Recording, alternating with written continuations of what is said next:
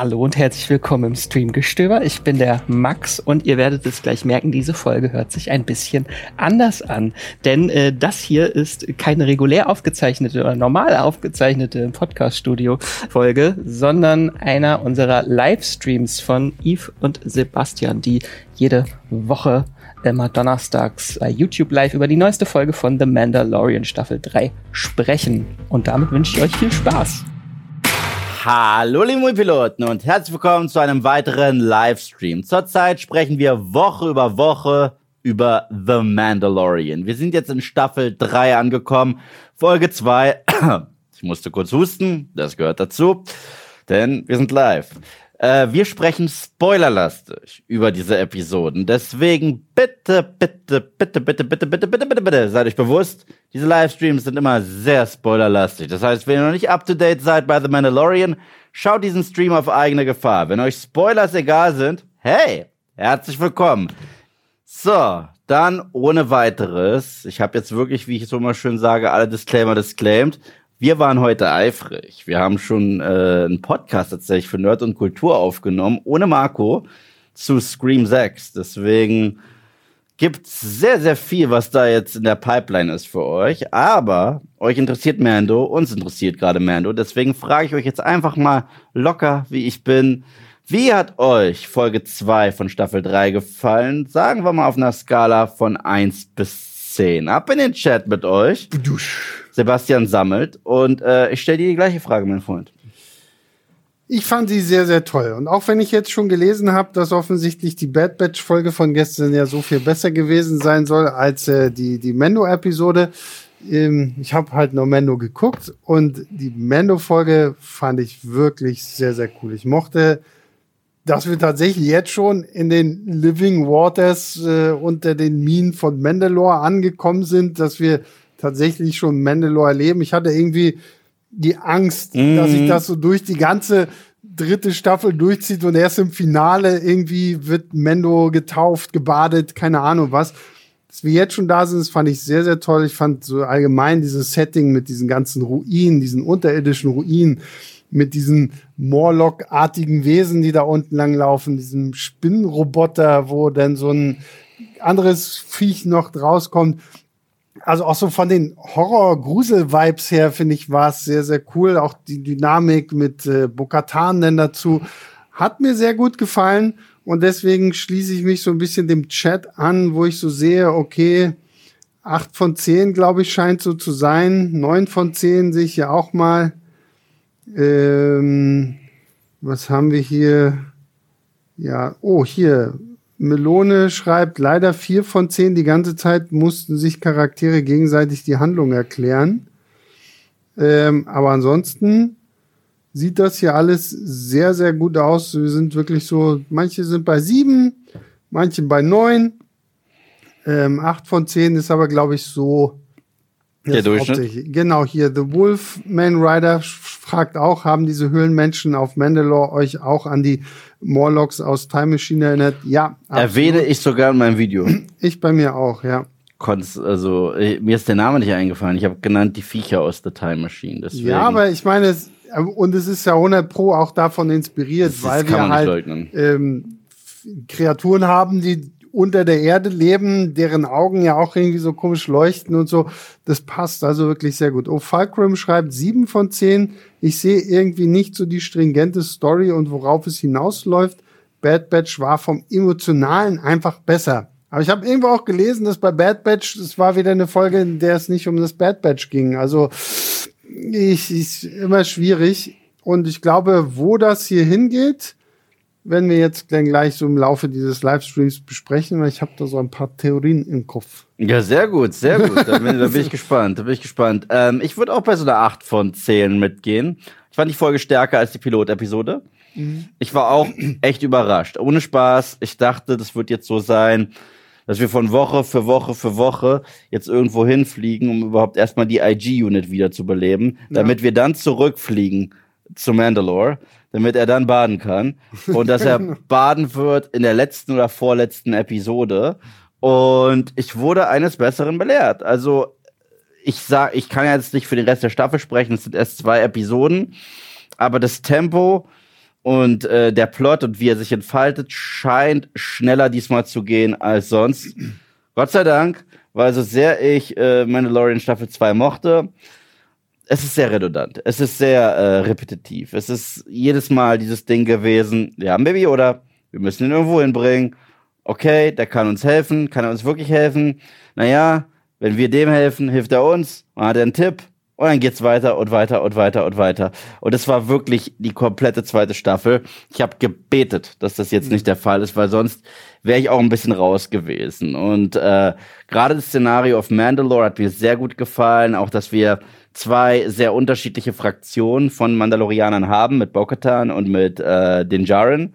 Und äh, dieser Clash der Kulturen, obwohl es ja trotzdem ein Volk ist, den finde ich mega spannend. Und ich mhm. hoffe, dass das auch so ein bisschen diese Staffel ausmachen wird. Dass wir richtig tief reinspringen in die Mythologie von äh, den Mandalorians und so wie diese Episode sich entfaltet hat, auch wie sie äh, ihr Ende gefunden hat, deutet sich das zumindest an. Und ich finde, das ist ein Versprechen. Ich hoffe, das lösen sie auch weiterhin ein. Aber ich war wirklich sehr, sehr positiv überrascht von der Episode. Positiv überrascht darfst du jetzt auch sein, weil David oder David hat uns 150 Euro gespendet. Meine Güte, wirklich? Ja.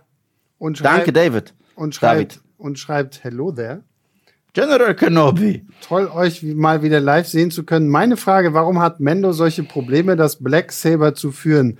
By the way, mein Kater Leon spitzt auch wieder seine Ohren, wie immer, wenn er Yves und oder Sebastian hört. Er ist wohl ein Fan. Liebe Grüße äh, aus Berlin von uns beiden. Ja, Aber erstmal, erstmal liebe, liebe, liebe, liebe Grüße zurück und vielen, vielen, vielen Dank für deine großzügige Spende. Wir wissen es wirklich zu schätzen.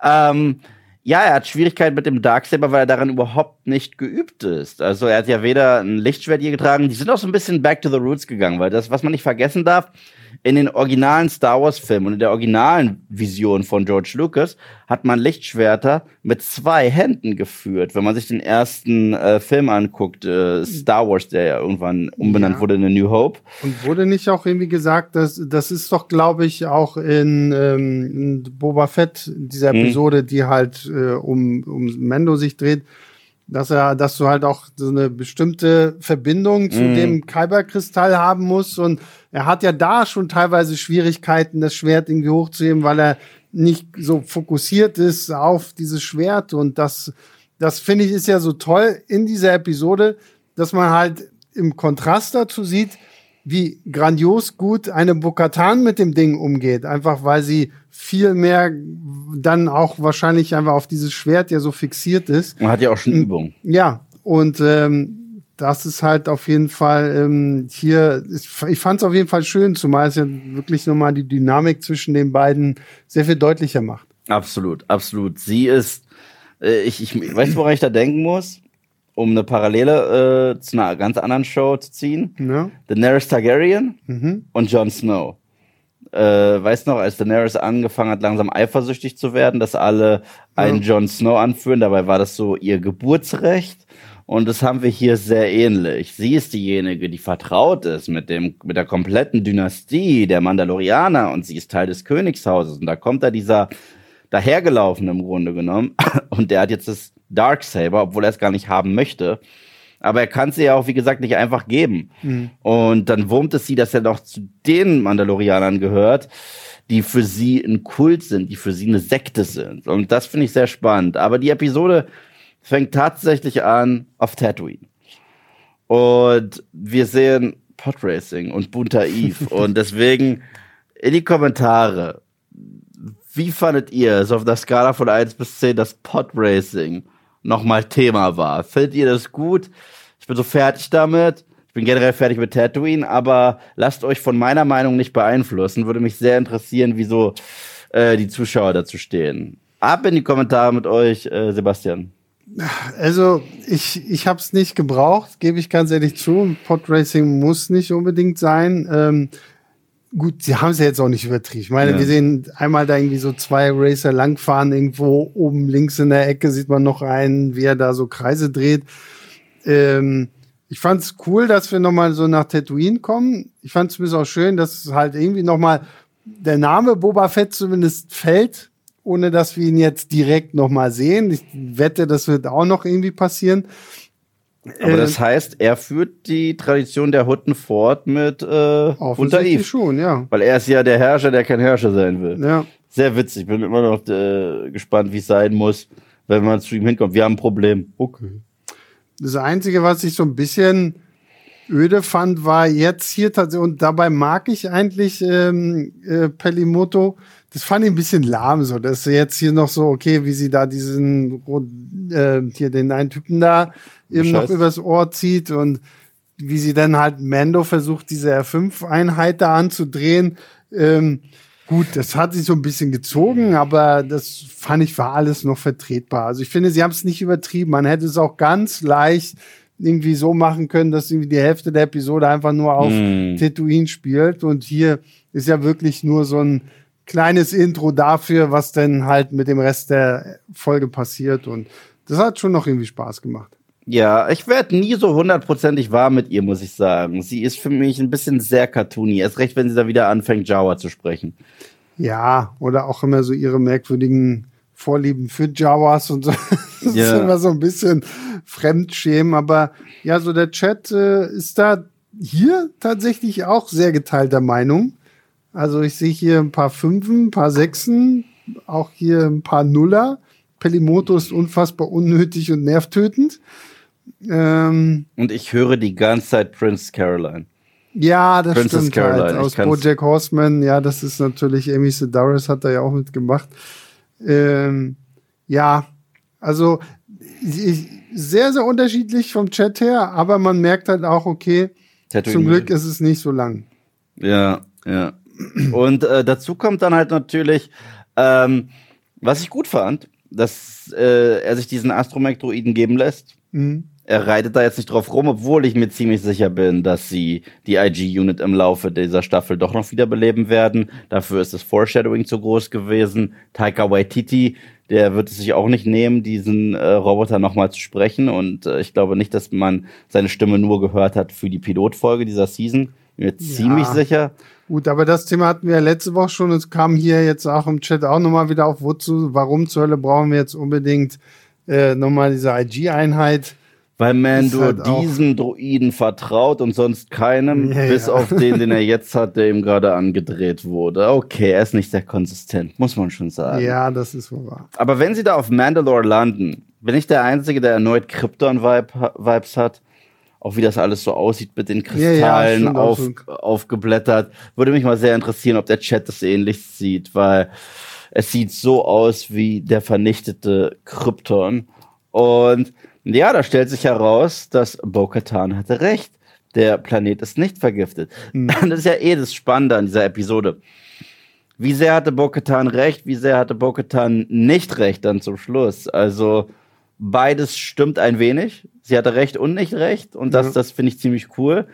Aber äh, Mando und Grogu können dann ja direkt auf die Oberfläche latschen und laufen dann erstmal durch diese Katakomben. Also erstmal geht der Mando allein rein und da haben wir die Kämpfe mit diesen Molochs. Ja. Wir haben euch diese Molochs, so nennen wir sie einfach. Morlocks. Morlocks. Ja, Morlocks. Morlocks, sorry gefallen und die dazugehörige Action, weil ich fand, das war auch ziemlich guter Horror-Vibe, hat mir gut gefallen. Ich mag es, wenn uns bei Star Wars diese seltsamen Kreaturen gibt und es hat mich auch mal ein bisschen zurückerinnert, Mando war ja mal Kopfgeldjäger. Das ist ja nichts, was jetzt irgendwie noch mal Thema wurde in letzter Zeit. Klar, ich meine, ihm wurde Geld angeboten, um Boba zu helfen, aber er hat es einfach so gemacht, weil Boba mhm. ihm ja geholfen hat. Aber ich, ich fand diese Sequenz ziemlich, ziemlich cool. Und das Creature-Design auch. Ja, das Creature-Design ist geil, vor allem ich hatte echt so das Gefühl, okay, das sind hoffentlich irgendwie hauptsächlich Leute in Kostüm gewesen. Ja, es hatte zumindest so ein bisschen ähm, den, den, den Anschein, dass das irgendwie so gepasst hat. Ähm, es wird ja auch, glaube ich, von Bukatan kurz erwähnt, dass die früher auch nur irgendwie in den, in den Abfallgebieten irgendwie gelebt haben und so. Und jetzt durch diese ganze Geschichte durch die Nacht der tausend Tränen da jetzt irgendwie halt jetzt mehr da einfach diese, diese Unterwelt beherrschen. Ich fand auch, wie gesagt, diese ganzen Ruinen und so wirklich cool und diese Figuren, Viecher, Morlocks, Elemites, glaube ich, heißen mm. die richtig. das hat schon Spaß gemacht. Vor allen Dingen, ich, ich fand einfach schön, dass wir hier trotz allem wirklich noch Kreaturen haben. Ich meine, es gibt ja dann auch noch dieses komische fliegende Krokodil da und so. Mhm. Also offensichtlich haben die sich durch alles irgendwie auch weiterentwickelt, vielleicht so evolutionär so ein bisschen weiterentwickelt und so. Das hat, das fand ich sehr cool. Und wie gesagt, hier kommt ja dann auch dieser Punkt ins Spiel, dass äh, Mendo das Schwert nicht richtig heben kann, so dass er gegen die gar nicht so wirklich kämpfen kann, außer mit halt seinen normalen Mandalorianer-Sachen. Das hat auf jeden Fall äh, gut funktioniert. Ja, und äh, erneut, die Ruinen von Mandalore. Was für ein Anblick. Erst recht, wenn man so die Serien geschaut hat, ja. Clone Wars und Rebels und weiß, wie Mandalore eigentlich aussah, wie edel und prangvoll. Und jetzt sieht man da, äh, ich glaube, Bo-Katan fasst, fasst es sehr gut zusammen, indem sie sagt, das ist äh, mittlerweile ein Grab. Das, mhm. ist, das ist ein Tomb, hat sie es genannt. Und diese Sequenz hat mir tatsächlich ein bisschen Gänsehaut gegeben. Es war so ein bisschen äh, wie bei der Hobbit, als zurückgegangen wird in die alte Stadt der Zwergen und mhm. es mittlerweile nur noch eine Einöde ist. Und äh, das fand ich dann cool, dass Grogu auch direkt wieder mit äh, sattelt. Anscheinend kann er seine kleine lustige Blase sogar steuern von der Geschwindigkeit her, was ich sehr witzig fand, wie er mit ihm runterhüpft. Ich, ich, ich frage mich nur die ganze Zeit, wo bewahren sie diese Blase in dem kleinen Raumschiff noch mit auf. Ist ja, da ist ja nicht mehr. Vor allem, wenn jetzt Don't noch. ask questions, just consume product and get excited for next product. Weil wenn jetzt noch die R5-Einheit da hinten drin hockt, dann hat Grogu ja auch nicht mehr seinen sein, sein Ausguck. Und die IG-Unit muss ja auch irgendwo noch da drin chillen, die sie mitgenommen haben. Oder? Nee, der, die R5-Einheit meine ich. Ja, aber die, die, aber, aber die IG-Unit haben die nicht auch noch irgendwo Nee, mit? die haben sie erstmal ah, noch die nicht ist bei, bei den Babus. Ja, ja, genau, er braucht ja erstmal die ähm, die, die brauchen ja erstmal diese komische, die, den, den Chip. Mhm. Also, das ist, ja, also sowieso, was sie da mit Grogo und seiner komischen Kugel machen, so, da bin ich gespannt, weil ich meine, wenn er damit, also, es wird ja gesagt, okay, er kann sie luftdicht abschließen. Das heißt, offensichtlich wird er damit ja wahrscheinlich auch unter Wasser ins All und keine Ahnung was kommen. Und ich fand sowieso, als was sie mit Grogo jetzt auch in dieser Episode gemacht haben, war wieder sehr süß. Dass er jetzt so richtig anfängt, auch so rumzubrabbeln und so du das Gefühl hast, okay, wir sind kurz, kurz davor, das erste Wort von Grogu zu hören. Ich glaube, da wird das Internet wahrscheinlich einfach nur ausrasten, wenn Grogu irgendwie Mendo. Ja, ich würde aber auch äh, bis heute übrigens sehr gerne wissen, wer damals Grogu dahin platziert hat, wo wir ihn letztendlich gefunden haben. Das wird so krass noch kommen. Das äh, hat nicht, äh, äh, nicht Dave Filoni, ich glaube, ähm, John, John Favreau, meine ich, hat in irgendeinem Interview gesagt, ich glaube, irgendjemand hat es letzte Woche auch in den Chat geschrieben, dass ähm, Favreau gesagt hat, okay, diese Staffel erfahren wir, wer ähm, Grogu auch gerettet hat und Jar Jar. so ja, wer weiß, vielleicht kommt genau sowas dann irgendwie am Ende, aber keine Ahnung. Das wird auf jeden Fall aufgeklärt. Bin ich mir hundertprozentig sicher. Ich habe vor kurzem erfahren, dass Bo-Katan, also die Schauspielerin Katie Sackhoff, als sie diese legendäre Szene gedreht haben am Ende von Staffel 2, wo Luke Skywalker mhm. kam, wusste sie es nicht. Und hat sie nicht verraten, hat gesagt, ein Jedi kommt zur Hilfe, es wird Plo Koon sein oder so. Mhm. Und äh, das, also man hat da so, weil, war er so geheimnisvoll am Set, dass sie das selber nicht wusste, was das ziemlich cool ist. ähm, ja, und das bringt uns dann dazu, dass Mando sehr, sehr schnell angegriffen wird von etwas, was ich nur als Krang bezeichnen kann. Für alle meine Teenage Mutant Ninja Turtles Fans da draußen, ich sehe euch. Aber ja, es war ein Cy eine Cyborg-artige Kreatur, weil ich glaube nicht, dass wir es hier richtig mit einem Droiden zu tun haben, weil wir sehen ja, da ist wie so ein Bullauge und da drin ist ein organisches Auge, das mhm. sich schließt und öffnet. Und Mando wird gefangen genommen, das Ding springt aus diesem Transformer-ähnlichen Anzug raus, krabbelt rum, aber dieses Bullauge mit dem, was auch immer organisch ist, das existiert immer noch. Also ich habe keine Ahnung, was es ist. Ich muss sagen, diese Staffel von Mandalorian, äh, führt mich an meine Grenzen meines Star Wars Wissens, muss ich sagen. Ich kannte weder diese Molochs Ja, aber ich glaube, die, also ich weiß nicht, ihr könnt gerne mal in die Kommentare schreiben, ob diese Morlocks überhaupt in irgendeiner Form ähm, Kanon sind, ob es die, weil ich hatte das jetzt auch nicht irgendwie rausfinden können, ob es die vorher schon mal gab. Noch Ähm, kannte ich das Krokodil aus der letzten Episode.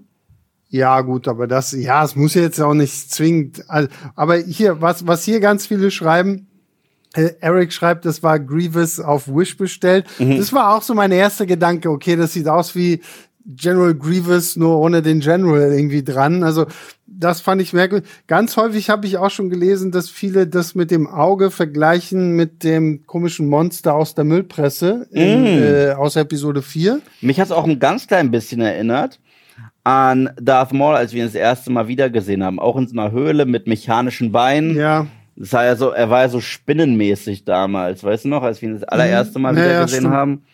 Ähm, aber das ist ja quasi, ich glaube, das sind halt einfach so Kreaturen, die man sich jetzt so ein bisschen da, was ich auch gut finde. Also lieber habe ich, dass sie mir tatsächlich mal ein paar neue Kreaturen zeigen, Ja. als wenn ich hinter jedem Wesen, was plötzlich auftaucht, die jetzt erstmal wieder irgendwie das Internet durchforsten muss, um herauszufinden, wo ähm, das, das alles so herkommt. Ich meine, wir reden ja noch über das große Monster im See. Da hat Pascal Heimlicher uns 20 Schweizer Franken gespendet. Danke. Vielen Dank und fragt, was war dieses Megamonster im See?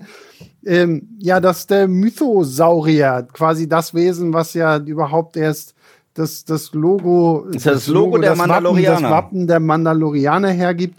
Ähm, das, das sagt ja auch ähm, Bokatan kurz bevor Mendo da reingeht, da liest sie ja diese Plakette ab, dass das hier früher mal die Höhle eines Mythosauriers gewesen ist und äh, dass ja der Mandalore, der Große, sie alle gebändigt hat. Der erste, genau. Und äh, ursprünglich ist ist man ja offensichtlich davon ausgegangen, dass sie alle irgendwie tot sind oder Mhm. nicht. Und das ist zum Beispiel auch so ein Punkt, wo ich mich frage, die, die ähm, Schmiedemeisterin mhm. hat ja Mando das auferlegt zu sagen, okay, du musst halt, um dich reinzuwaschen, bla bla bla, da in diesen Wassern schwimmen. Wie beweist er denn, dass er in diesen Wassern geschwommen ist? So, kann er, hat er das habe ich mich auch die ganze Zeit gefragt. Ich dachte, ist da eine Kamera an seinem Helm?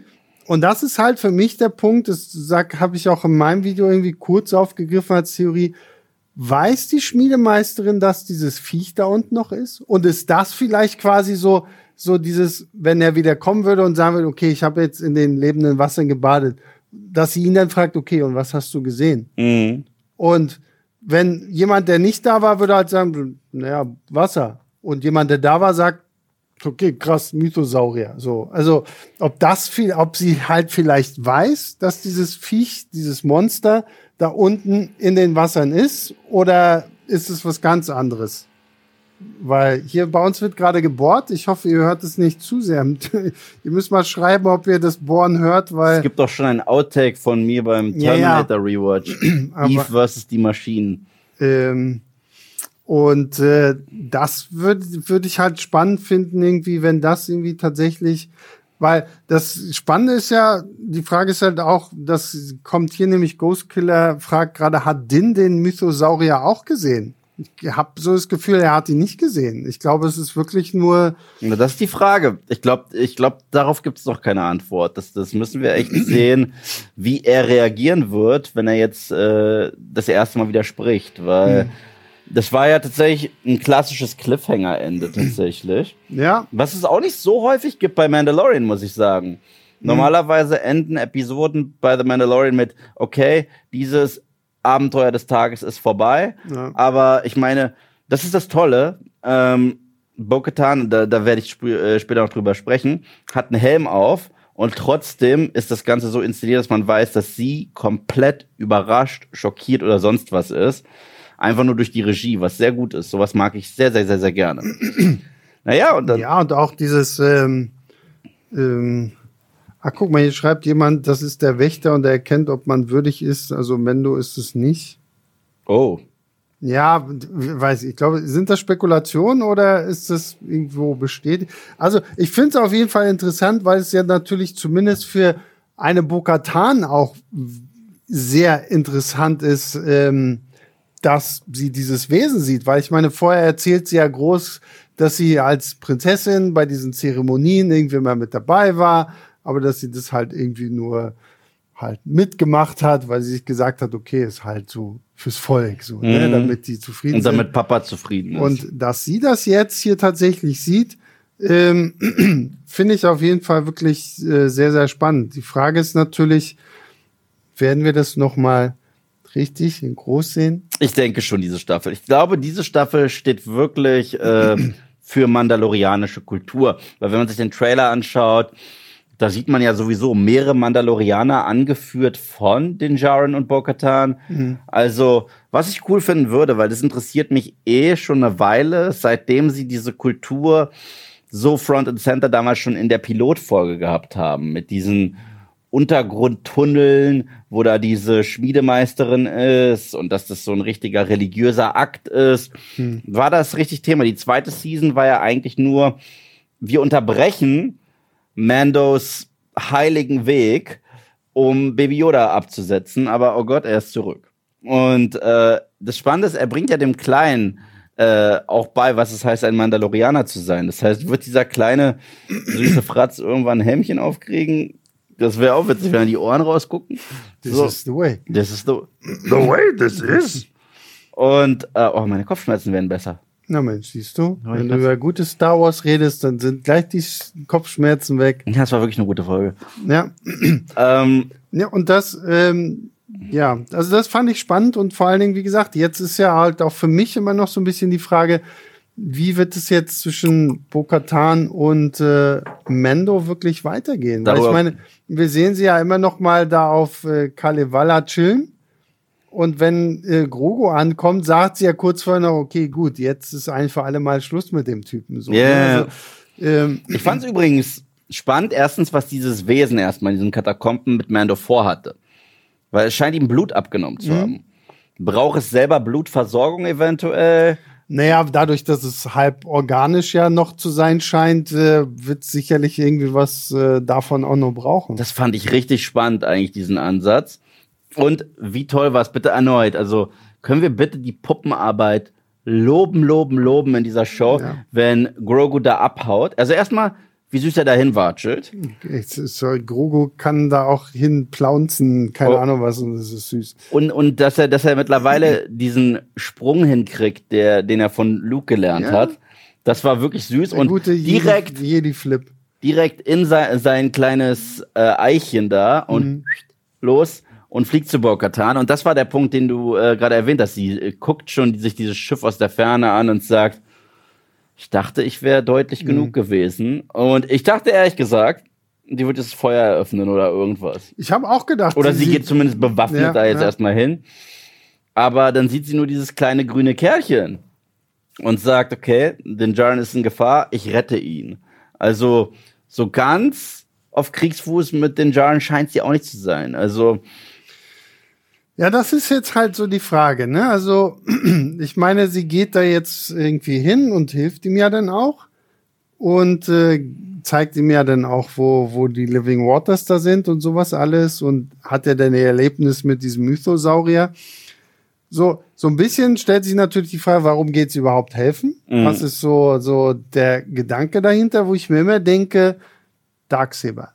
Auf irgendeine Art und Weise geht sie vielleicht dahin, so nach dem Motto, okay, wenn er tot ist, dann, ich, ich weiß nicht, zählt es dann immer noch, wenn er schon gestorben ist und sie das Darksaber nimmt? Weil am Ende könnte sie ja natürlich dann auch sagen, ja, ich habe ihn im Kampf besiegt und ihn umgebracht. Und jetzt haben wir ja zumindest so, so ein wichtiges Element. Mendo ist wieder ein vollwertiger Mandalorianer.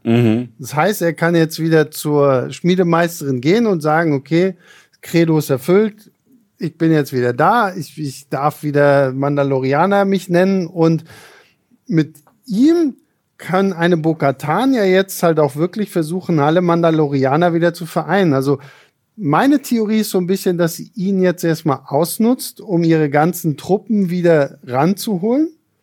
Und dann irgendwie vielleicht nochmal versucht, ihn zu einem Duell herauszufordern, um zu sagen, okay, ich will jetzt halt wirklich diese, weil auch die ganze Episode über erzählt sie ja immer, ja, ich war vom Adel und ich, ihr Vater, sie erwähnt nochmal ihren Vater und äh, wir, sie sagt ja nochmal, ah, hier, Sundari war mal eine schöne Stadt und alles war so toll und ich kannte das hier und also für mich ist so ein bisschen so, dass, dass sie halt wirklich jetzt versucht, sich so an Mendo ranzuklammern, weil sie sieht, okay, ja, da steckt doch irgendwie was dahinter. Sie hat jetzt den Saurier gesehen und sowas alles.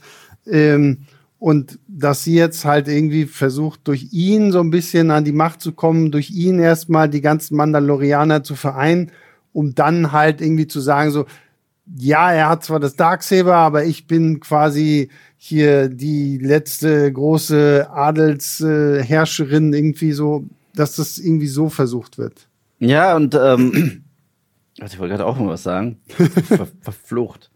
Ähm, ja, aber das ist genau das, was ich meinte, als äh, es damals schon zu Ende ging in Staffel 2 mit ihr und dieser Thronfolge und wer führt Mandalore an. Da habe ich gesagt, das Coolste wäre, wenn wir wirklich Rängekämpfe und Intrigen hätten aller Game of Thrones im Star Wars Universum rund um Mandalore. Und wenn sich das so bewahrheitet, mhm. wie du es gesagt hast, ist es genau das, was ich mir gewünscht habe. Ja. Also mal gucken. Ich bin äh, da sehr, sehr offen für. Aber wir müssen ganz kurz, äh, ähm, Flogi schreibt gerade, hoffentlich wird es kein Villain-Arc. Ich glaube, das ist nicht unbedingt Villain-mäßig zu sehen, weil ich meine, Mandalorianer haben sich schon immer irgendwie in so bürgerkriegsartigen mhm. Sachen bekriegt und allein die Tatsache, dass du das Darksaber ja nur kriegen kannst, wenn du es im Kampf gewinnst, schließt, also ich glaube, die müssen sich ja nicht mal irgendwie hassen oder bösartig sein oder so, sondern es ist halt einfach so dieses, es ist halt ein Kriegervolk irgendwo auch und äh, dass sie das halt alles irgendwie durch durch Kampf ähm, klären, ist dann halt einfach so, ne? Und äh, das kann hier auf jeden Fall wirklich äh, sehr sehr spannend sein. Absolut, absolut. Und wir dürfen echt nicht vergessen, wie geil war bitte Bo-Katans Kampfsequenz ja. gegen Simolox. Also meine Güte, bitte. Na, alle, also auch ja. Bo-Katan. Aber erstmal das, ne? also wo sie erstens schon mal checkt, die kommen da von oben, sie schießt die sich jetzt den Weg frei, dass die runterfallen und dann holt sie alles aus ihrem Arsenal raus. So kämpft halt eine erfahrene Mandalorianerin und also das war für mich eine der besten Actionsequenzen dieser Serie bis dato. Ich frage euch, wie hat euch diese Sequenz gefallen, Bo-Katan versus diese Morlocks? Auf einer Skala von 1 bis 10 schreibt uns das bitte in die Kommentare. Und äh, ich äh, stelle dir die gleiche Frage. Die fand ich gut. Ich fand aber die andere, wo sie das Darksaber in die Hand nimmt, noch besser. Aber hier hat man auf jeden Fall halt auch nochmal schön so alle Waffen gesehen, die man so an so einer mandalorianischen Rüstung irgendwie finden kann. Das äh, hat schon Spaß gemacht. Und du merkst halt auch, okay, so mit Katie Seckhoff hast du halt auch äh, eine Darstellerin, die sich gut äh, in diesem ganzen Kampfsportkram irgendwie auskennt und so. Und so die Choreografien und all das ähm, fand ich wirklich sehr, sehr gut. Ja. Oh, jetzt, jetzt, jetzt, fang, jetzt fängt schon wieder das ganze Geschippe an hier, ne? Ich möchte bitte keine Liebesgeschichte zwischen Bokatan und Din Djarin haben. Bitte. Alles. Nur das nicht. Das, das würde für mich irgendwie auch so, so nicht passen irgendwie zu dieser Figur von, von, von Din Djarin oder auch von Bokatan. So, wenn sie jetzt auf einmal hier irgendwie Gefühle füreinander, also wenn sie so respektvolle irgendwie Sachen haben. So. Also ich, er kann nicht mit ihr rummachen, er hat einen Helm nee, auf. Ja, stimmt. Außer sie, sie klonken sie die Helme die ganze Zeit gerne. Ja. ähm, ja, also die Action-Sequenz wird aber hier gut abgefeiert. Ich sehe hier 9 von 10, 10 von 10. Äh, hier Fabian schreibt, super, immer toll, wenn Mandalorianer ihre Gadgets tatsächlich ausnutzen. Mhm. Ähm, Leon schreibt, ach, dafür war es zu kurz. Ähm, ja, also kommt auf jeden Fall gut an. Und ähm, ja, siehst du, jetzt habe ich hier was losgelöst. Mit, ähm, weißt du was? Lösen wir es einfach. Schippt ihr Bo-Katan und den Jaren? Ja oder nein? Ab in die Kommentare mit euch. Hier ist, hier wird schon Men Mendo Bo Genau, was, was ist denn, was wäre denn Mendo, Ma, Mabo? Hashtag Mabo. Oder Din Katan. Din Katan. Gott. Äh, Bo Jaren. Ja. Nee, keine Ahnung. Okay, jetzt kommt ganz viel Nein, Nein, Nein, Nein. Ein Jahr bisher. Nein, ja.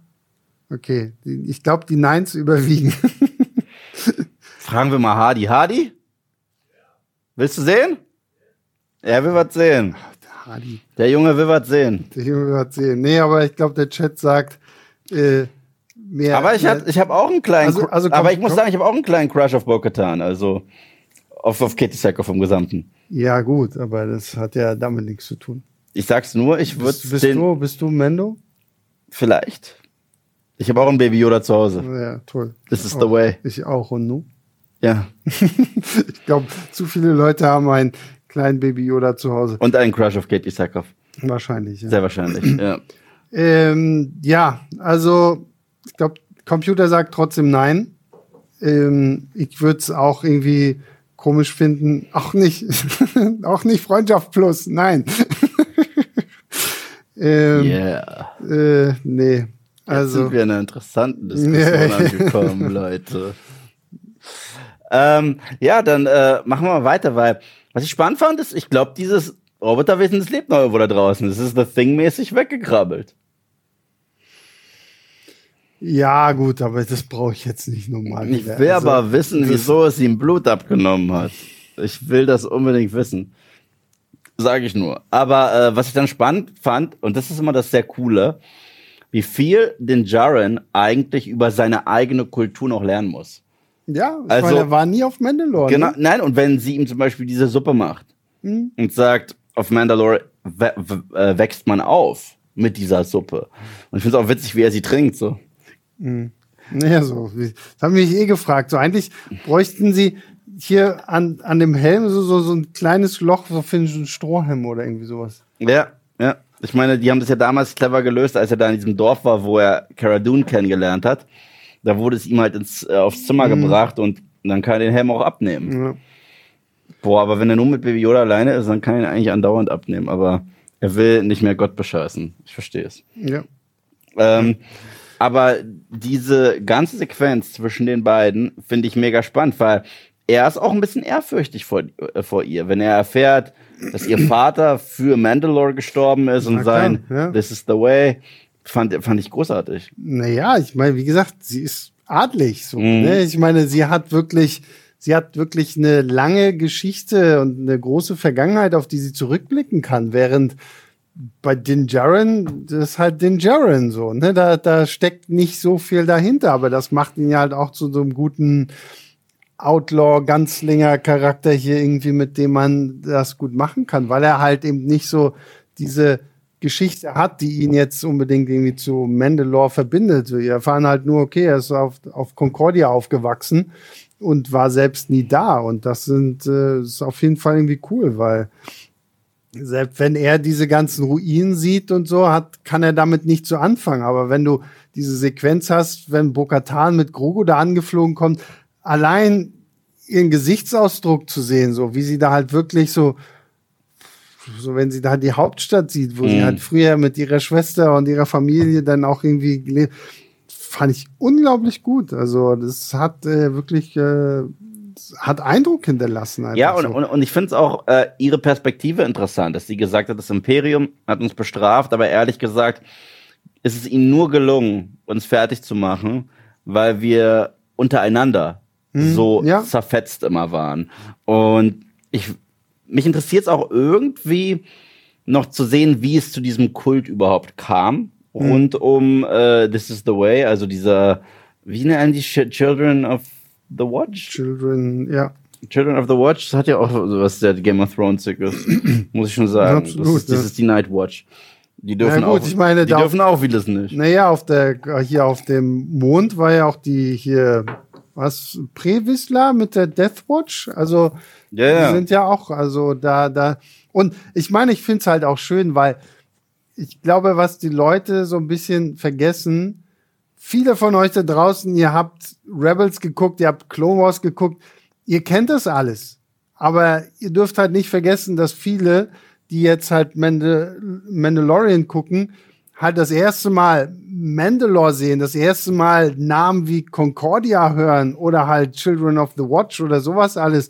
Und dass das hier halt reingebracht wird, ohne dass es jetzt halt zuhauf kaputt erklärt wird, finde ich es auch eine gute Balance, weil wir, wir sagen, ja, Mandalore, ja, kenne ich, ja, ich passe alles so. Aber jemand, der das halt jetzt wirklich nur über die Live-Action-Sachen guckt, kennt das so gar nicht. Und ich finde, dafür funktioniert es trotzdem alles ziemlich gut und macht die ja auch Lust darauf, denn irgendwie so, okay, oh, komm, Staffel 3, gib mir noch mehr von diesem Mendo-Lore Ja. und sowas alles. Also, Gerade in dieser Folge stört mich der Expositionsdialog nicht so sehr, weil er sehr organisch verwendet wird. Das heißt, wenn eine Bo-Katan mit einem Dinjarin zu einem Mandalore-Planeten reist, der mittlerweile in Ruinen ist und sie erzählt, wie es dort früher war, dann ist das etwas, was ich glaube, sie so oder so machen würde, selbst wenn Ja. der Plot es jetzt nicht verlangen würde. Ja. Das hat sowas wie wenn man jetzt durch alte Ruinen von irgendeinem Tempel geht und tatsächlich jemanden hat, der Ahnung hat, was früher, ähm, wie das früher anders historisch aussah. Und der würde dir das auch erklären. Und Mando ist ja auch irgendwie sehr heiß drauf, noch mehr Informationen äh, zu erfahren. Aber ich fand es stark, wie er direkt diese heiligen Wasser sieht, seinen Umhang auszieht und sagt, da gehe ich jetzt baden. Wisst ihr was? So macht man eine Badesequenz, nicht so wie bei Boba Fett. Und er rezitiert ja quasi alles, was der kleine Junge da rezitiert hat in der allerersten Episode. Geht da rein und zack, wird reingezogen. Und da habe ich mich jetzt auch gefragt, ist das jetzt mandalorianische Magic? Ist das jetzt äh, diese Religion, die sich wirklich offenbart, dass hinter all diesen Mythen mehr steckt und jetzt quasi reingewaschen wird und äh, weil ich meine, die Jedi-Religion ist auch echt. Weißt du, ich meine, bei Star Wars, die ist auch echt. Also die, die Macht ist etwas, was äh, sehr viele Leute in der Welt von Star Wars als Religion abtun, die kein Hand und Fuß hat, aber wir wissen, doch, hat sie. Aber ist es vielleicht so, dass, dass, dass mehrere dieser Religionen innerhalb der Welt von Star Wars tatsächlich gleichzeitig existieren und wir wissen, dass einfach Magie existiert in der Welt von Star Wars. Und deswegen habe ich mich gefragt, ist das echte Mandalorian Magic? Er hat die magische Formel gesagt, die heilige, in diesen Wassern und wurde dann runtergezogen. Nein, also erstmal glaube ich irgendwie nicht, dass er runtergezogen wurde. Ich glaube, es ist einfach nur, ich meine, er geht in voller Rüstung da runter und äh, es geht ja sehr, sehr steil ab so. Also wahrscheinlich hätte er einfach so ein bisschen dranbleiben müssen, um nicht da irgendwie komplett unterzugehen. Gleichzeitig sehe ich es hier ehrlich gesagt auch so ein bisschen mehr als was rein Symbol, weil ich meine, das spiegelt ja jetzt hier sehr schön diese Eröffnungssequenz aus der ersten Episode wieder, ja. wo dieser kleine Junge ja auch diesen Ritus äh, vollführt. Und ähm, ich glaube, es ist, hat hier halt noch mehr so diesen Wert, diese Wertigkeit, so weil es hier halt wirklich so der Ursprungsort von all dem ist. Und zu sagen, okay, wenn du das Credo verletzt hast, dann musst du halt wirklich quasi dahin pilgern und Buße tun und dann kannst du dich da reinwaschen. Also ähm, keine Ahnung. Ähm, ihr könnt gerne auch mal in die Kommentare schreiben, ob das halt magisches Wasser sein könnte oder nicht. Für mich, glaube ich, ist es halt wirklich mehr so diese Symbolkraft von diesem Ort, die da ausstrahlt und die das halt nochmal besonders wichtig macht. Das dachte ich zunächst auch, bis ich dann tatsächlich diesen Mythosaurier gesehen habe. Weil ich glaube, da hat Bo-Katan sich selbst gesagt, oh Gott, also hinter diesem ganzen Hokuspokus steckt doch mehr. Na klar. Weißt du? Aber ich meine, man sagt ja auch, also diese Mythosaurier sind ja jetzt, auch wenn der Name so klingt, aber sie sind ja jetzt nichts Mythisches in dem Sinne. Also sind ja jetzt keine Zauberdrachen oder sowas. Es ist einfach nur Viecher. Ich habe das mehr angesehen wie so, als würden wir jetzt in Loch Ness tauchen und tatsächlich Nessie finden. Mhm. So, okay, dann würde ich sagen, okay, gut, Nessie ist da, aber ähm, Wäre auch krass. Das wäre mega krass. Ich würde total ausrasten. Wenn, Glaubst du an Nessie? Ich glaube an Nessie, ja. Du glaubst nicht wirklich an Nessie. Doch, ich, ich bin total Fan Leben von Nessie. glaubst du an Ja Nessie. klar, Nessie ist da. Hadi, glaubst du an Nessie? Harley glaubt auch an Nessie. Ja. Siehst du? Ah, siehst du, ha, guter Akte X, Junge, sagt, I want to believe. Ja. Aber Warte mal, siehst äh, hier, die, das ist spannend, weil so diese Diskussion, ähm, die halt kommt, ist halt wirklich das, was du meintest, ne? Weil du sagst halt runterziehen und ich sage halt, okay, er ist halt einfach nur zu weit gelaufen und von seiner, von seiner schweren Rüstung runtergezogen worden, so.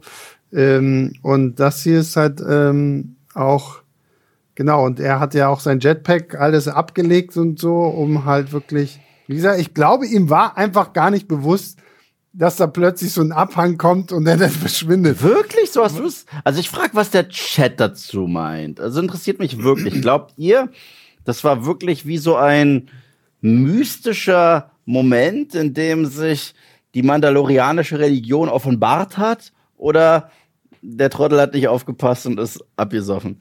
So. Also ich sage, er ist halt wirklich ja. Also, also, also beides, beides ist ja valide. Also, ja, ja, klar. Aber mich interessiert es wirklich, was ihr denkt, weil so habe ich das gedeutet. So Aule 13 schreibt, ich glaube auch an Nessie.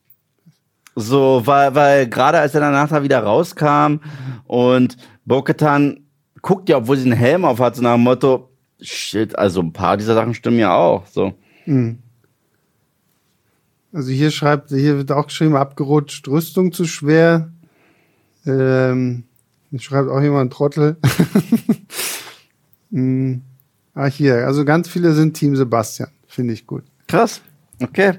Vielleicht äh, bin ich dann zu Fantasy. Aber es, na, aber es gibt auch viele, die sagen, dass dieser Mythosaurier ihn runtergezogen hat. Also, also ich glaube, wird sich am Ende zeigen. Also ich weiß ich nicht. Also es ist wirklich sehr durch. Ich würde sagen 50-50. Also Na, das Fiese ist halt auch, dass sie sehr clever einen Cliffhanger draus machen. Bevor du ja irgendeine Antwort kriegst, so nach dem Motto, was ist da eigentlich gerade genau passiert, ja, ist ja die Folge vorbei. Ja, ja. Das heißt, nächste Woche können wir beides erfahren. Deine Rüstung war zu schwer, okay. Oder das Ding hat mich runtergezogen, okay. Oder die heiligen Wasser sind wirklich heilig und haben mich gereinigt und äh, durch den Sog gezogen, weil ich die du, Zauberworte ja. gesagt habe. Ja, aber er hat ja die Zauberworte auch nicht mal ähm, vollständig gesagt. Das ist auch wieder wie der kleine Junge in der ersten Episode, der den, den Spruch ja nicht zu Ende, dieses, diese Worte nicht zu Ende sagen kann. So, ich muss mir das heute nochmal angucken. Also für mich war es wirklich so, lalala, pff, ich habe es jetzt zweimal geguckt. Ne? Ja. Und beide Mal dachte ich mir, es kann beides sein. Ja, na klar. So, also so, am, Ende, am Ende finden wir hier auch sowieso keine Lösung irgendwie oder keine richtige Antwort. Darf sich jeder selber aussuchen. Glaubst du, dass Mando den Mythosaurier reiten wird, wie Boba den, äh, den Rancor? Ich hab's ja sehr, na, also wenn, dann muss Bo-Katan ihn reiten. Mhm. Das ist ja schon mal klar. Weil, ne, also wenn, dann Bo-Katan. Und ähm, ich würde aber ehrlich gesagt, also so, so, so ein kleiner Teil in mir möchte es eigentlich schon gern sehen. Mhm. Aber eigentlich irgendwie auch nicht. Ich will aber nur den, den, den Mythosaurier nochmal. Ich will ihn auch mal komplett sehen. Ja, ja, ja. Weil das war jetzt zu dunkel und. Wir haben nur ein Auge gesehen und ja, das genau. Horn. Ja. So.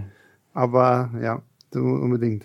Ja, das war eigentlich. Ach, guck mal, siehst du hier, Windrunner Hart schreibt, ich dachte er erst, er muss nackt baden, um sich reinzuwaschen. Dachte ich auch. Ja, aber das, ja, aber das passt ja wieder nicht, weil er darf ja seinen Helm nicht abnehmen. Na, jetzt ist ja scheißegal. Jetzt kann er ihn ja abnehmen, weil jetzt ist er kein EK mehr. Nein, aber er muss sich ja dann reinwaschen und er muss ja aus dem Wasser rauskommen wieder mit dem Helm. Er hätte theoretisch, hätte sich nackt ausziehen können, aber hätte den Helm auflassen müssen. Mhm. Was für den nächsten, den nächsten Rollenspielabend für zu Hause. Das ist dann das, was, was die Leute schippen. So sieht dann die Beziehung aus zwischen Bo-Katan und äh, Din Lass den Helm auf, lass you den Helm auf. You can leave your helmet on. ja. Finde ich gut. Finde ich gut. Ja, ja und dann, oh, dann sind wir tatsächlich schon am Ende dieser Episode. Aber die Frage ist, wie geht's jetzt zwischen den beiden weiter? Deswegen, das, das interessiert mich. Glaubt ihr, dass die beiden jetzt eher als Team arbeiten werden oder antagonistisch gegenübereinander sein werden. Also zumindest Boketan gegenüber ihm, weil er hat ja mit ihr kein Hühnchen zu rupfen. Sebastian ist ja sehr Team. Na, also ich glaube, Clash. dass sie schon erstmal mit ihm zusammenarbeiten wird. Einfach weil er eben noch das Darksaber hat und weil, das hat sie ihm ja in der letzten Episode gesagt, als er gefragt hat, ja, wo sind denn deine ganzen Leute so? Mhm. Sie meinte, ja, die sind alle weg, aber wenn du das Darksaber hast, kannst du gerne ins All fliegen und die zusammensammeln. Und ich kann mir schon vorstellen, dass das jetzt so ein bisschen für sie auch vielleicht wie so eine kleine Offenbarung gewesen ist, dass sie dieses Monster da halt sieht und sich sagt, okay, vielleicht ist da doch was dran, vielleicht kann ich doch noch irgendwie ein bisschen mehr bewirken. Und ähm, versucht dann jetzt erstmal mit, also es ist meine Theorie, dass sie mit ihm erstmal versucht, die Mandalorianer, die noch da sind, zu vereinen um dann vielleicht irgendwann zu sagen, okay, jetzt ich will aber die Herrscherin sein und es kommt noch, es gibt noch irgendwie einen Clash. Also hier Leon schreibt, äh, Bokatan wird ihn hintergehen. Simon schreibt er als Team. Ganz viele schreiben tatsächlich Team Dinbo. Hashtag Team Dinbo. Hm. Ähm, das ist ein Lust, Din, Dinbo. Ähm, ja, also ich glaube, ah hier, warte mal, was haben wir hier? Sida Mons schreibt erstmal als Team, sie wird ihm viel beibringen über Mandalorianer abseits der Children of the Watch. Ah, hier, Idafix96 schreibt auch erst als Team, erst im Finale gibt es den Konflikt. Hm. Also es schreiben ganz viele, dass sie erstmal wirklich zusammenarbeiten und dann, ja. Spannend, spannend. Ich habe mal eine Frage an dich und an euch. Glaubt ihr, wir werden Boba Fett diese Season wiedersehen? Ja. Glaubst du wirklich? Ja, kann ich mir schon vorstellen. Ich meine, er ist auch letztendlich Ein Mando eins. Mandalorianer und ähm, ich glaube, er braucht es auch. Nach The Book of Boba Fett, glaube ich. Kriegt er zwei es, Episoden? Braucht es, nein, aber er braucht zumindest seinen sein Coolness-Faktor wieder zurück. Und ähm, wo würde das besser passen, als wenn sie ihn hier jetzt auch nochmal wieder mit reinbringen? Und das würde ja eigentlich auch so, weil irgendwann wird Mendo ja jetzt nochmal nach äh, Tatooine zurückkommen, um mal diesen Chip zu bekommen für die IG-11-Einheit. Und da wird es dann sicherlich, zumindest für eine Episode, dass die beiden nochmal zusammenkommen. Also der Chat schreibt auch, ja, Boba Fett kommt. Glaubst du, dann sehen wir auch die coole Bopet-Gang? 100 Pro. Also wenn die fehlt, ich wette, die haben sich jetzt Rüstung gemacht, die dann auch noch so aussehen wie die. Wow, David oder David hat nochmal 50 Euro gespendet. Meine Güte. Vielen Dank. Bokatan meinte, dass Jedis und Mandalorianer mal zusammen gekämpft haben. Ähm, ihr da eine Backstory? Fragezeichen. Denke auch, dass sie ihn betrügen wird. Also die Backstory gibt's ja genug. Ich meine, sie hat ja auch mit Obi-Wan zusammengearbeitet Mit Ahsoka mit Tano. Ahsoka. Also die äh, Backstory da ist ja mehr als vorhanden. Ja, vielen, vielen Dank für deine große Spende. Ich gehe immer noch davon aus, das Endgame der kompletten Serie wird sein, weil man spricht ja immer über dieses Haus Wessler. Mhm. Und das, äh, der ursprüngliche war ja sowohl Jedi als auch Mandalorianer, Genau, ja. dass Grogu genau das sein wird am Ende. Wahrscheinlich. Also ja. das ist für mich, das liegt für mich auf der Hand. Ich meine, wir haben gar nicht erwähnt, dass auch Grogu, ich meine, es hat sich ja so angehört, als Luke ihm die Möglichkeit gegeben hat, sei Mandalorianer oder Jedi, Mhm.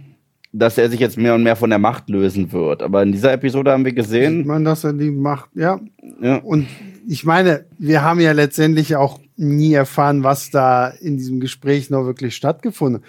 Ich, ich warte auch immer noch so ein bisschen auf den Moment, dass der kleine Grogo aus seiner Kugel auch noch sein Mini-Lichtschwert rauszaubert, das glaube ich nicht. ähm, weil er irgendwie beides hat oder so. Aber weißt du, was ich mich auch frage? Luke meinte, dieses Lichtschwert gehörte Yoda. Mhm. Woher finden die immer diese Lichtschwerter von all den Leuten? Die liegen da rum. Okay. Äh, Don't ask questions. Consume products. Ja, stimmt, stimmt, stimmt. Ja, aber, aber damit bin ich tatsächlich äh, durch. Ja, denn ich habe hier noch ein paar Sachen. Ähm, Pascal Heimlich hatte uns vorhin noch 10 Schweizer Franken und 0 Rappen gespendet. Danke. fragte, absolute Anfängerfrage, warum dürfen bestimmte Mandalorianer ohne Helm rumlaufen und bei Mendo drehen alle durch? Fand's lustig zu sehen, wie man mit Helm trinkt, ja. Na gut, er gehört ja zu diesen Children of the Watch und die sind ja strenger in dem Ausleben des äh, Mandalorianer-Credos, während eine Bokatan das ja schon sehr viel relaxter sieht und deswegen rasten bei Mendo halt alle aus und bei ihr nicht. Ja. What he said. Äh, Aule13 hat uns 10 Euro gespendet. Danke. Vielen Dank, Aule. Ähm, Aule ist übrigens auch äh, Team Nessie. Okay. Um das mal noch mal gesagt zu haben. Äh, endlich wieder richtiges Star Wars, eine schöne, düstere Folge, tolle Kämpfe und man muss mal die tollen Bilder loben, die immer im Abspann erscheinen. Ich Ja. Ich guck mir, ich guck mir auch mal diese Concept Arts an, die sind Ich liebe super. das. Das sieht wirklich sehr, sehr toll aus. Das äh, ist unglaublich cool. Ähm, dann haben wir von Skoll 3000 10 Euro. Vielen lieben Dank. Danke. Denkt ihr, es wird irgendwann ein Endgame-mäßiges Crossover-Event geben, wo Ahsoka, Mendo, Boba, Bokatan und so weiter alle zusammen gegen irgendwen oder was kämpfen? Ich glaube irgendwie schon. Äh, ja. Etwas ähnliches wurde ja Wurde quasi bestätigt. Also, dass diese Serien, die jetzt in diesem Mandoverse spielen, auf genau so ein Event zusteuern. Mhm. Genau, ja. Ich denke, dass es da um Grand Admiral Thrawn gehen wird. Wahrscheinlich. Thrawn und wie gesagt, wir haben es ja letzte Woche schon gesagt. Snoke. Snoke. Mm. Ähm, First Order und sowas. Also, ich meine, wir sind zeitlich ja in dem Bereich, wo man das jetzt irgendwie Zwischen auch Return of the Jedi und The Force erklären Awakens. könnte, um so halt wenigstens so ein bisschen mehr äh, Futter für die Sequels zu geben. Ne? Also von daher, das denke ich mal, wird auf jeden Fall auf irgendeine Art und Weise kommen. Und gerade wenn die Ahsoka-Serie jetzt kommt, da wird sicherlich auch noch ein bisschen Kommt mehr die dieses passieren. Jahr? Ich meine, die soll noch dieses Jahr kommen. Ich bin mir da aber ehrlich gesagt auch nicht zu 100% sicher. Ich weiß es auch nicht mehr. Ähm, aber ja, ja, Star, Andreas schreibt Star Wars Avengers. Ja, es ist leider so. Also, ich meine, die. Alles ist jetzt ein Cinematic Universe Ja. geworden. Aber lieber, also ich bin gespannt, wie diese anderen Serien äh, äh, sein werden. Boba Fett fand ich ja nicht so geil. Mhm. Aber Boba Fett fand ich immer noch 10.000 Mal besser als äh, Obi-Wan. Mhm. Also Obi-Wan war für mich wirklich eine Katastrophe. also es war ganz schlimm. So, deswegen mal gucken. Boba Fett war hatte zumindest ein paar Episoden, die ganz nett waren und ein paar Ideen, die ganz nett waren. Nur ich glaube, wir haben uns alle mehr davon erhofft. So. Ja, ich glaube, dann sind wir bei unseren fünf Fragen angekommen, oder? Ja, also hier schreiben, ja, also Ahsoka soll noch dieses Jahr kommen. Na, siehst du. Wahrscheinlich im Sommer. Nee, wahrscheinlich, also viele schreiben, tippen hier eher auf Herbst, Winter. Okay. Weil ich glaube, vorher kommt ja noch die zweite Staffel von Visions. Ja. Ich glaube, die müsste, da müsste auch eigentlich demnächst mal irgendwie ein Trailer kommen oder so. Und Loki. Mhm. Obwohl, stimmt, jetzt ist doch dem, äh, zu Ostern ist doch äh, Star Wars Celebration. Ich denke mal, da ähm, eh wird, wird eh irgendwie was äh, gedroppt. Ja. Ja, und damit sind wir durch. Dann sage ich zuallererst äh, Danke an Hardy dafür, dass du es heute so gut gewuppt hast. Applaus für Hardy. Sonne und Beton Review zurzeit auf Moviepilot von Hardy. Äh, dann danke Hocker. Du warst heute ein bisschen still, muss ich sagen. Das ist ja This is the way. This is the way. Man- Mandalorianer. Danke dir, Sebastian. Immer wieder gerne. Größter Dank gilt euch. Vielen, vielen Dank, dass ihr nach all den Jahren immer noch einschaltet, um unsere Gesichter zu sehen. vielen, vielen Dank. Das bedeutet uns wirklich, wirklich eine Menge. Und auch vielen Dank für die Spenden. Wir würden euch nie drum bitten, wissen es allerdings zu schätzen. Ich wünsche euch noch einen wundervollen Moment, Abend. Moment. Nochmal der Hinweis, um 18 Uhr kommt auch Yves Mendo-Video nochmal Genau. in ausführlicher. Genau. Dann verabschiede ich mich mit den kleinen, aber feinen Worten. This is the way.